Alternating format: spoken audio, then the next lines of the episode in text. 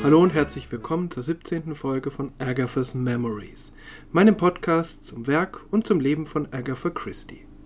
Mein Name ist Manuel Kronast, ich bin kein Anglist, kein Literaturwissenschaftler, sondern einfach nur ein Fan der englischen Kriminalschriftstellerin. 17. Folge, ich möchte heute einiges ändern. Nicht inhaltlich, sondern wie ich diese Podcast-Folgen veröffentliche. Nach wie vor lese und bespreche ich die Werke von Agatha Christie im Wesentlichen chronologisch. Ausnahmen wird es immer geben, das ist nichts Neues. Jeder Roman bekommt wie bisher eine Folge, manche zwei, wenn es sich um besondere Romane handelt. Zwischendurch wird es immer mal wieder die eine oder andere thematische oder biografische Folge geben. Das ist alles wie gehabt. In Zukunft werde ich aber auch nur eine Kurzgeschichte pro Folge besprechen. Die Kurzgeschichtenfolgen werden dadurch kürzer und kommen öfter. So zumindest der Plan. Ich versuche das einfach mal, weil dadurch die Kurzgeschichten besser zugeordnet werden können. So kann jemand, wenn er oder sie eine Kurzgeschichte liest, die ich schon besprochen habe, sie schnell in der Podcast-App oder auf meiner Podigy-Website finden. Das war bisher ja anders, da habe ich drei oder auch vier Kurzgeschichten pro Folge besprochen und die Folge hatte den Namen einer dieser Kurzgeschichten. Die anderen fielen dadurch irgendwie ein wenig durch das Raster oder flogen unter dem Radar.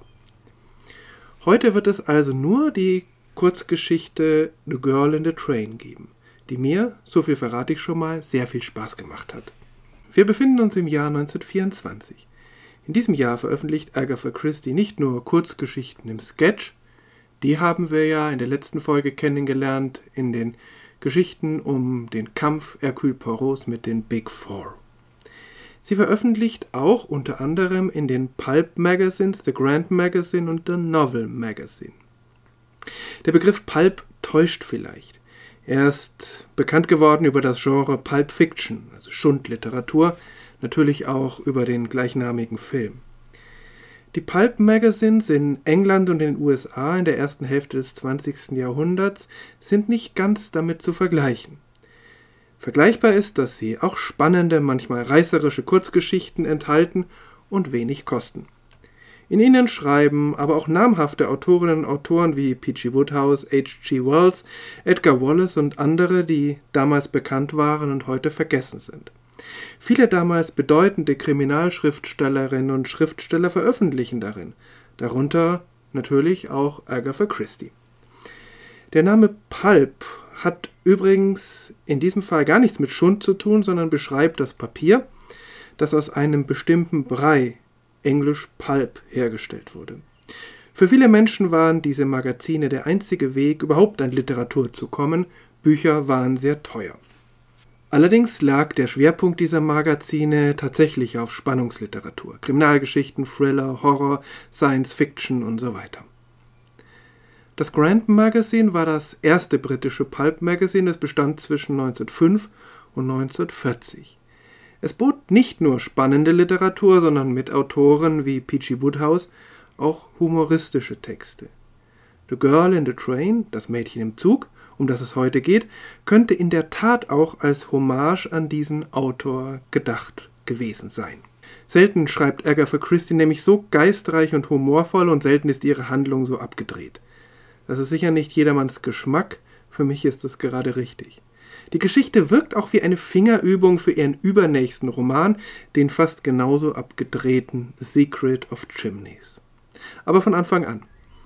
Im Februar 1924 können die Fans von Agatha Christie, wir hatten das in der letzten Folge, im Sketch vier Geschichten lesen, in denen Hercule Poirot und Arthur Hastings gegen eine düstere Weltverschwörung, die Big Four, kämpfen. Im Grand Magazine dagegen erscheint die Kurzgeschichte The Girl in the Train, die kommt ohne wirklichen Detektiv aus und überhaupt ohne den gewichtigen Ernst der Big Four. Ein wenig erinnert sie auch an das Anfangskapitel von The Murder on the Links, in dem Arthur Hastings eine junge Frau in einem Zug kennenlernt, die später seine Frau werden wird. Hier ist es ein Millionärsneffe namens George Rowland, der plötzlich in seinem Eisenbahnabteil ein Mädchen verstecken muss. Zu Beginn der Geschichte steht George allerdings vor der misslichen Lage, dass sein reicher Onkel ihn gerade entlassen und enterbt hat, weil er die Nacht durchgefeiert hat und wieder einmal zu spät in der Firma aufgetaucht ist. Um den Stil und die Stimmung der Kurzgeschichte zu verdeutlichen, hier die ersten Sätze. Ich wage mich dieses Mal nicht an eine Übersetzung und mir liegt auch keine deutsche Übersetzung vor. Ähm, insofern bitte ich um Entschuldigung, dass dieses Zitat und auch das nächste Zitat wirklich nur auf Englisch erscheint. Aber wie gesagt, man kann ähm, die Geschichte im Moment tatsächlich auch im Wesentlichen nur auf Englisch lesen. Es gibt zwar eine deutsche Übersetzung, die als Kindle E-Book erhältlich ist, aber das ist noch eine von den alten Übersetzungen aus dem Scherz Verlag und da bin ich nicht sicher, wie gut die tatsächlich ist. Aber wie immer bei solchen Sachen, am besten ist sowieso die Originalsprache. The Girl in the Train. And that's that, observed George Rowland ruefully as he gazed up at the imposing smoke grimed facade of the building he had just quitted. It might be said to represent very aptly the power of money, and money in the person of William Rowland, uncle to the aforementioned George, had just spoken its mind very freely. In the course of a brief ten minutes, from being the apple of his uncle's eye, the heir to his wealth, and a young man with a promising business career in front of him, George had suddenly become one of the vast army of the unemployed. George trottet nach Hause, hegt Auswanderungspläne, die er mit dem Butler seines Onkels bespricht und immer wieder abändert. Dieser Dialog erinnert übrigens sehr stark an Peachy Woodhouses Gespann Chiefs und Wooster. Schließlich entschließt sich George, an den Ort Rowlands Castle zu reisen, auf den er zufällig in einem Fahrplan gestoßen ist. Er ist sich sicher, dass die Menschen dort jemanden, der so heißt wie ihr Schloss, zum Bürgermeister machen werden. Das klingt alles hochgradig albern, ist es auch, aber unglaublich gekonnt. Rowlands Castle gibt es übrigens wirklich, es ist ein Dorf an der Südküste Englands in Hampshire. Das Castle aus dem 11. Jahrhundert ist allerdings nur noch eine Ruine. Die folgenschwere Begegnung im Zug schildert Agatha Christie so. Waterloo Station was not at its brightest and best that afternoon. Mr. Rowland eventually discovered a train that would take him to his destination, but it was an undistinguished train, an unimposing train, a train that nobody seemed anxious to travel by. Mr. Rowland had the first class carriage to himself up in the front of the train. A fog was descending in an indeterminate way over the metropolis. Now it lifted, now it descended. The platform was deserted, and only the asthmatic breathing of the engine broke the silence. And then, all of a sudden, things began to happen with bewildering rapidity. A girl happened first. She wrenched open the door and jumped in, rousing Mr. Rowland from something perilously near a nap exclaiming as she did so, Oh, hide me! Oh, please, hide me! George was essentially a man of action. His not to reason why, his but to do and die, etc. There is only one place to hide in a railway carriage under the seat. In seven seconds the girl was bestowed there, and George's suitcase, negligently standing on end, covered her retreat. None too soon. An infuriated face appeared at the carriage window. My niece! You have her here! I want my niece! Und ab hier lässt sich die Handlung eigentlich nicht mehr angemessen beschreiben.